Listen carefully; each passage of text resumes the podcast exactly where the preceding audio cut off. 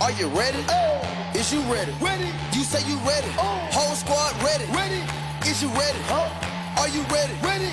Is you ready? Hello，大家好，这里是 Rio，欢迎大家收听最新一期的群英基地，一个属于亚特兰大老鹰球迷的中文播客节目。那么，老鹰与尼克斯的本赛季第二次的较量，也是在麦迪逊花园广场展开。这一场比赛呢，现在我在录音的时候还没有打完，但是已经进入到垃圾时间，还有五分钟左右，老鹰是八十比一百零四落后。那么，麦克梅兰也已经是举白旗了，换上了饮水机阵容来打这一场。最后的几分钟，那么本场比赛呢？前瞻的时候我说过，老鹰他是要在呃二次进攻上面要很好的限制尼克斯。那么这场比赛呢，我觉得至少是在二次进攻的禁区的防守上面，包括进攻上面，老鹰还是做的不错的。这场比赛我们在油漆区的得分 （points in the paint） 是四十四分，那么尼克斯是三十二分，就是还差。五分钟结束的时候，但是呢，这一场比赛你虽然保护了禁区，但是尼克斯方面他们的三分非常的准了。那么这也是我前瞻当中提到的另外一个点，这两队的三分都非常糟糕。如果有一队三分开了，对于另外的。那一队来说是致命性的。那么这场比赛呢，尼克斯三十五投十六中，这个应该是远远高于他们赛季平均的一个水平了，百分之四十五点七的三分命中率。老鹰方面呢，录音的时候三十三投四中，只有百分之十二点一的三分命中率。而且这一场比赛呢，特雷杨也不属于就是出手很糟糕。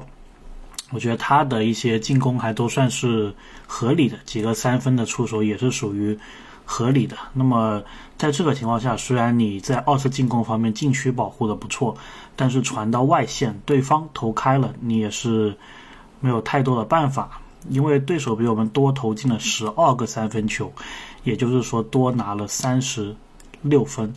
而且尼克斯这场比赛的出手跟我们差不多啊，录音的时候我们是七十八次。尼克斯方面是八十次，所以你可以说除了三分以外吧，老鹰在其他方面应该做的都是比尼克斯好的。那么为什么三分防守出了这么大问题呢？那么老鹰的三分防守啊，应该在这这场比赛之前是属于联盟前列的一个位置。那么很有可能这个是跟莫里的受伤有关，因为老鹰在莫里加盟之前的上一个赛季三分防守就是倒数。的一个水平，然后这个赛季突然提升上去了，所以我觉得不得不说啊，莫里的缺阵会让老鹰进攻端不说了，至少防守端在对手限制对手的三分的这一个问题上就会被暴露出来。那么这一场比赛呢，也是莫里首次缺席，就是老鹰重新第一次回到单核带队。那么目前来看，这个效果并不好。当然，这也是因为我们有其他的伤病，比如亨特，比如柯林斯，所以这一场比赛就输掉了。麦迪逊花园的魔法并没有再次给到老鹰这一边。那么输掉这场比赛之后呢，我们跟尼克斯是打成一比一，然后我们战绩来到十三胜十二负。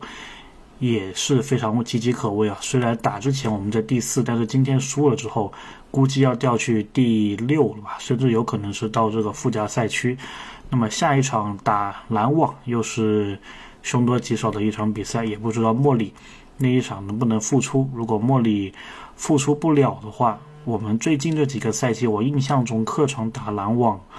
就是疫情的那个赛季没有观众的时候赢过一场，之后好像都没有赢过了，所以很有可能呢，这一个纽约的客场两连战之后回来，我们就会变成一个刚刚好胜率在百分之五十的球队。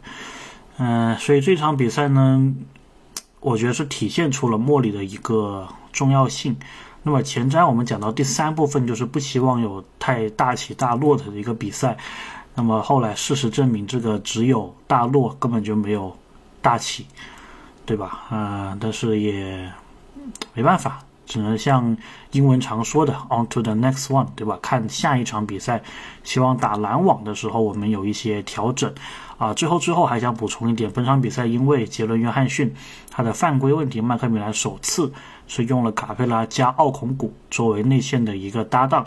那我觉得奥孔古还可能第一次打吧，表现的并不是很好。但是这个卡佩拉和奥孔古的四五搭档会不会以后也会使用呢？我觉得这个会是一个很值得看的地方。那么老鹰这个四号位啊，目前是非常的缺人。如果奥孔古他以后，特别说，如果我们确定是要把柯林斯交易走的话，拥有投射能力的奥孔古，如果他去改打四的话，会不会是一个比较好的变化呢？我们这个可以持续的观下去，但是不管不观察下去。但是不管怎么说，今天节目先聊这么多，我们是输球了，那么只能下一场再打好一点。OK，我们下期再见。